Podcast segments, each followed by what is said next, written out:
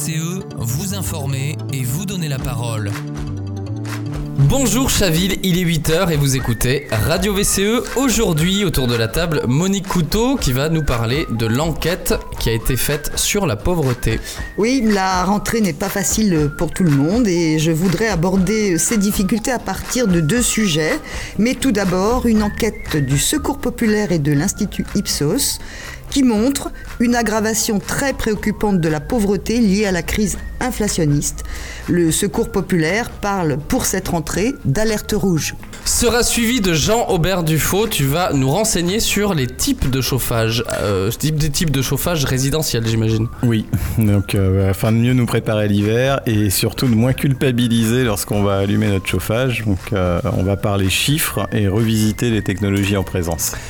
Et on finira avec Alain de Frémont pour sa chronique culture sur la rentrée culturelle de l'Atrium et du sel.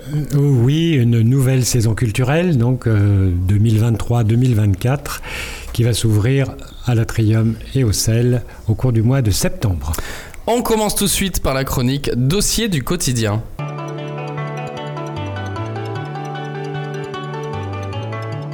Dossier du quotidien avec Monique Couteau. Alors par quoi cette situation, Monique, se traduit-elle? D'abord, euh, l'enquête est claire par des privations, que ce soit au niveau de la santé, de l'alimentation, du chauffage, des loisirs. 46% des sondés se disent dans l'incapacité totale ou partielle de payer certains actes médicaux et donc dans l'obligation d'y renoncer. 32% des sondés se disent dans l'incapacité de se procurer une alimentation saine en quantité suffisante pour manger trois repas par jour. Rappelons d'ailleurs que les prix alimentaires ont augmenté de 21% en deux ans. Et 45% des sondés ont des difficultés à payer leurs factures d'énergie contre 21% il y a deux ans. L'enquête fait un focus sur les 12% de ménages dont les revenus sont inférieurs à 1200 euros net par mois. Et là, c'est 63% qui ont du mal à se soigner, par exemple. Alors l'enquête permet de définir un seuil de pauvreté subjectif. Est-ce que tu peux expliquer ça? Oui, il est demandé aux sondés de dire à partir de quel seuil ils estiment qu'une personne n'est plus en mesure d'assumer ses dépenses nécessaires pour participer à la vie sociale. Les réponses donnent cette année en moyenne la somme de 1377 euros net par mois. C'est 114 euros de plus que l'an dernier. Ce chiffre se situe à 6 euros seulement sous la valeur du SMIC net, ce qui veut dire pour les sondés qu'une personne au SMIC est à la frontière du seuil de pauvreté et peut basculer rapidement alors le Secours populaire n'est pas seul à tirer la sonnette d'alarme. Que disent les autres associations caritatives Elles disent la même chose. Les restos du cœur risquent de refuser 150 000 personnes cet hiver. L'an dernier, ils ont servi 142 millions de repas. Actuellement, et donc avant l'hiver, ils en sont à 170 millions. La Croix-Rouge, l'Armée du Salut, toutes ces associations font état de graves difficultés financières vitales face à l'afflux inédit de personnes ayant besoin d'être aidées. Ce qu'elles disent aussi, c'est que les pansements et les colmatages qui sont nécessaires sont insuffisants et qu'il y a besoin de mesures structurelles car depuis dix ans, les distributions de la banque alimentaire ont été multipliées par trois. Alors quelles mesures structurelles? Alors le bouclier social Hein, qui doit être relevé, que ce soit le RSA, les APL par exemple, mais aussi très clairement se pose là la question de la rémunération du travail, donc des salaires. La question de l'augmentation du SMIC est posée, car ce qu'on voit, c'est que les plus pauvres s'enfoncent et que ceux qui étaient sur le fil basculent de plus en plus dans la précarité et la pauvreté, car avec les prix de l'alimentaire et de l'énergie, le reste à vivre s'étiole. Et comme ajoute la Fondation ABPR depuis les années 2000, la hausse des loyers est plus forte que la hausse des ressources. Merci Monique Couteau. La future convention sociale a de quoi nourrir sa réflexion et ses choix. Vous pouvez retrouver ce sondage sur le site du Secours populaire et l'intervention du président des Restos du Cœur sur Internet. Alors tu as parlé d'ailleurs euh, dans l'introduction d'un deuxième sujet, qu'en est-il? C'est un rapport de France Stratégie. Alors France Stratégie, c'est une institution autonome placée auprès de la Première ministre pour contribuer par ses analyses à l'action publique. Elle vient de sortir une note d'analyse sur le poids des héritages dans les parcours scolaires, euh, une synthèse des travaux statistiques qui sont conduits depuis une quinzaine d'années sur les trajectoires scolaires de la petite enfance à la sortie de l'enseignement secondaire. Alors quels sont les principaux enseignements de ce travail très sérieux? Elle a étudié le poids des héritages en fonction de l'origine sociale, de l'ascendance migratoire et du genre. Sa conclusion est très claire. Des trois dimensions étudiées, l'origine sociale pèse le plus sur les trajectoires. Avant trois ans, les premières compétences se développent de manière différenciée selon les caractéristiques héritées. Le passage par l'école primaire n'efface pas ces différences qui se creusent au collège avant que les orientations de fin de troisième n'amplifient les écarts. Même avec de bons résultats en début de scolarité, les enfants de familles modestes ont des parcours en moyenne plus heurtés, aux débouchés nettement moins favorables. Les enfants de familles favorisées ont des scolarités plus longues, redoublent moins, sortent nettement moins souvent précocement du système scolaire et ont de meilleurs résultats aux examens et ils choisissent des orientations perçues comme plus rentables. Significatif, le poids du genre est moindre et ses effets sont paradoxaux. Les filles ont de meilleurs résultats mais s'orientent vers des parcours moins valorisés sur le marché du travail. Enfin, le poids propre de l'ascendance migratoire est modéré et à caractéristiques sociales données, globalement limitées, voire inexistants. Les enfants d'immigrés sont souvent des pauvres comme les autres et leur trajectoire scolaire s'explique d'abord par les caractéristiques sociales de leurs parents. Alors quelles conclusions appellent ces analyses? L'accueil des jeunes enfants, le rôle de l'école primaire, la mixité des établissements, l'orientation, tout ça, ces, enquêtes, ces rapports nous, interrogent sur les politiques publiques à mettre en place pour lutter contre les mécanismes de la fabrique des inégalités et gageons que ce n'est pas le débat de cette rentrée sur l'uniformisation des tenues à l'école qui apportera de vraies solutions. Merci beaucoup Monique Couteau pour toutes ces précisions. Vous pouvez télécharger les notes d'analyse France Stratégie sur le site www.stratégie.gouv.fr.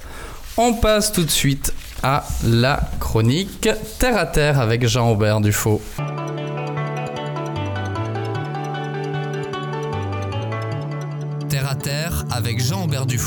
Jean-Aubert le mix énergétique est bien complexe. Ne crains-tu pas qu'en faisant cette chronique, nos auditeurs n'y comprennent plus rien du tout? Ah bah non.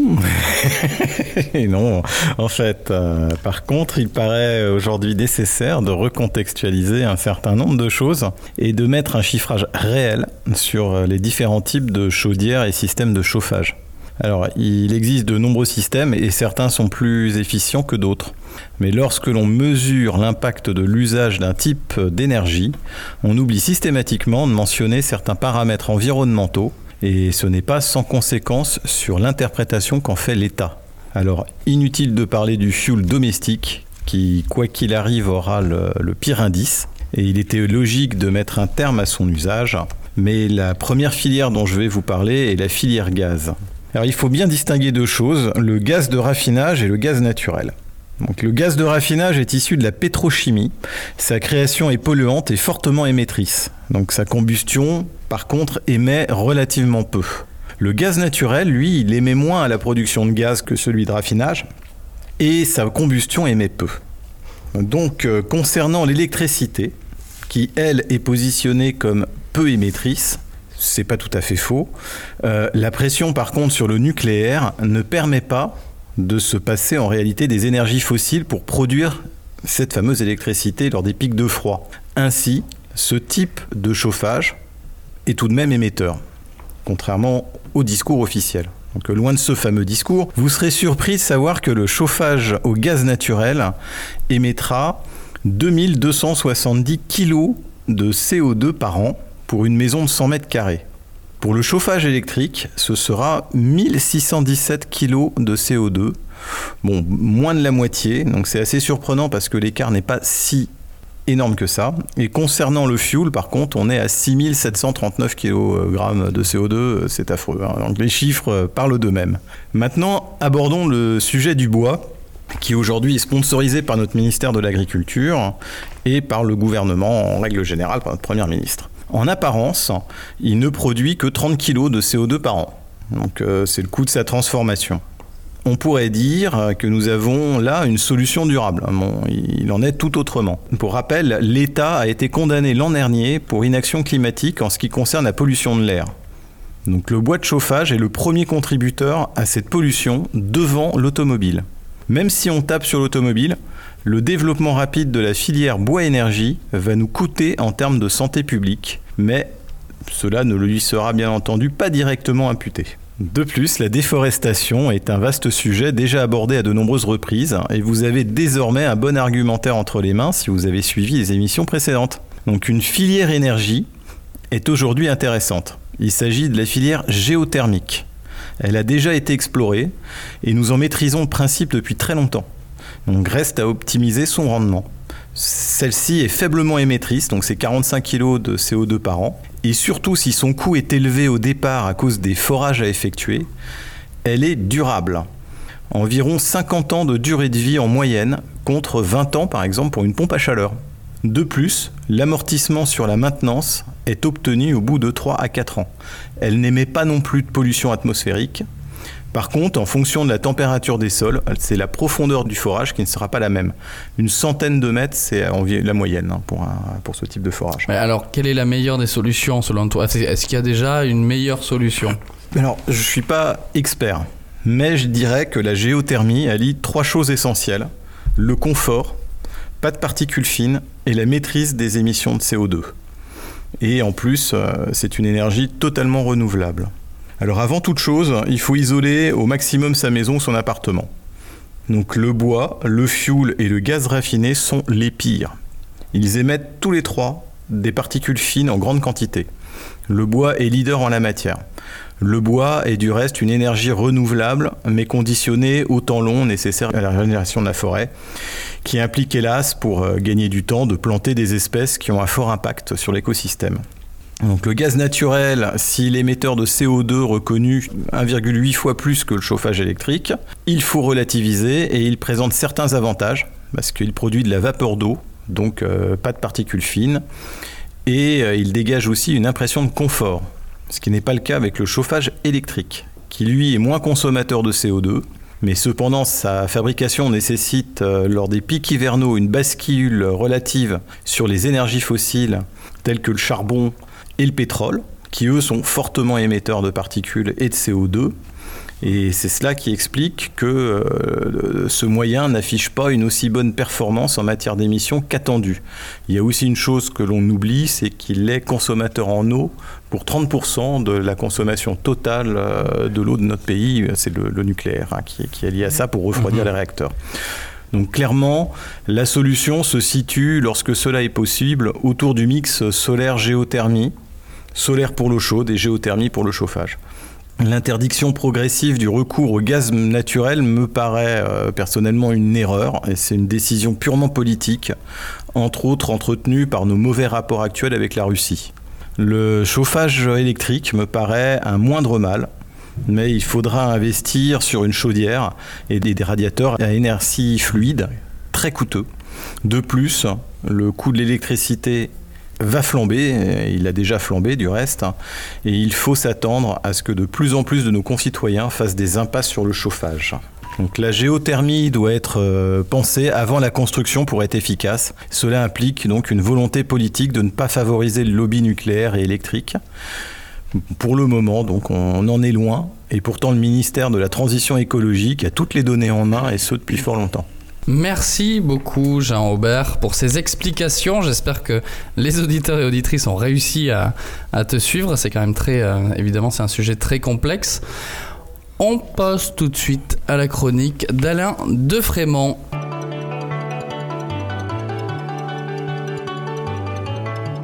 Bande annonce avec Alain Defrémont.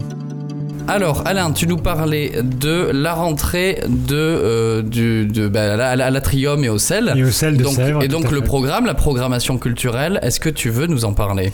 Bah oui, je vais vous en parler. Ou pas. tu fais ce que tu veux ici. Donc, c'est une belle saison artistique qui nous attend cette année. En septembre et début octobre, vous pourrez découvrir le mercredi 27 septembre à l'Atrium, c'est à 20h45, la pièce de Xavier Lemaître, Rentrée 42, bienvenue les enfants. Notez que pour l'ouverture de la saison artistique, ce spectacle est gratuit. Rentrée 42, bah oui, c'est 1942. Nous sommes le 1er octobre 1942, veille de la rentrée des classes. Et oui, à l'époque, la rentrée était à l'automne. Dans une école de filles, donc, la mixité n'était pas en cours, les maîtresses, il en fallait une pour enseigner aux filles, se réunissent pour préparer la rentrée. Parmi elles, une jeune institutrice qui aime son métier et le maréchal Pétain. Mais il y a aussi le gardien qui n'aime pas les fridolins. Les nouvelles directives de l'éducation nationale vont être portées par un inspecteur antisémite qui entend redresser les valeurs morales de l'école française. Vous pouvez deviner les relations qui vont se nouer entre ces différents personnages. Alors, le surlendemain, le 29 septembre, donc c'est au sel et donc à Sèvres. Voilà, c'est à 20h45. C'est une pièce tirée du roman de Valérie Perrin, Changer l'eau des fleurs. C'est l'histoire de Violette qui est gardienne de cimetière. Son travail quotidien la met en présence d'habitués ou de gens de passage qui se rendent sur la tombe d'un proche. Son oreille attentive lui permet de recueillir des confidences. Ainsi, un jour, un homme découvre que sa mère veut être enterrée auprès d'un inconnu. Si vous voulez savoir la suite, rendez-vous au sel le 29 septembre. Et enfin, on retrouve Hector Obalk.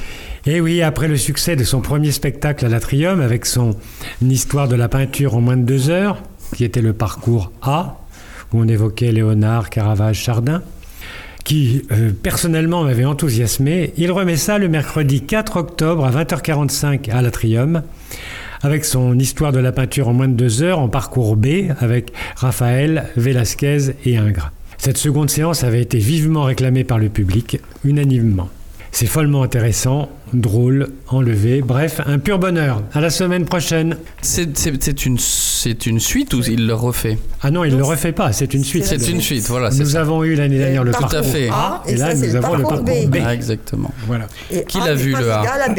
On était ensemble, non On l'a pas vu avec toi? Oui, oui, oui. ouais, ouais. Bon, c'est vrai que c'est pas Alors mal. hein. dépêchez-vous parce qu'il a reste très peu de place. Merci en tout cas Alain de Frémont. C'est la fin de cette émission. On se retrouve lundi prochain. C'était Jonathan Denuy sur Radio VCE.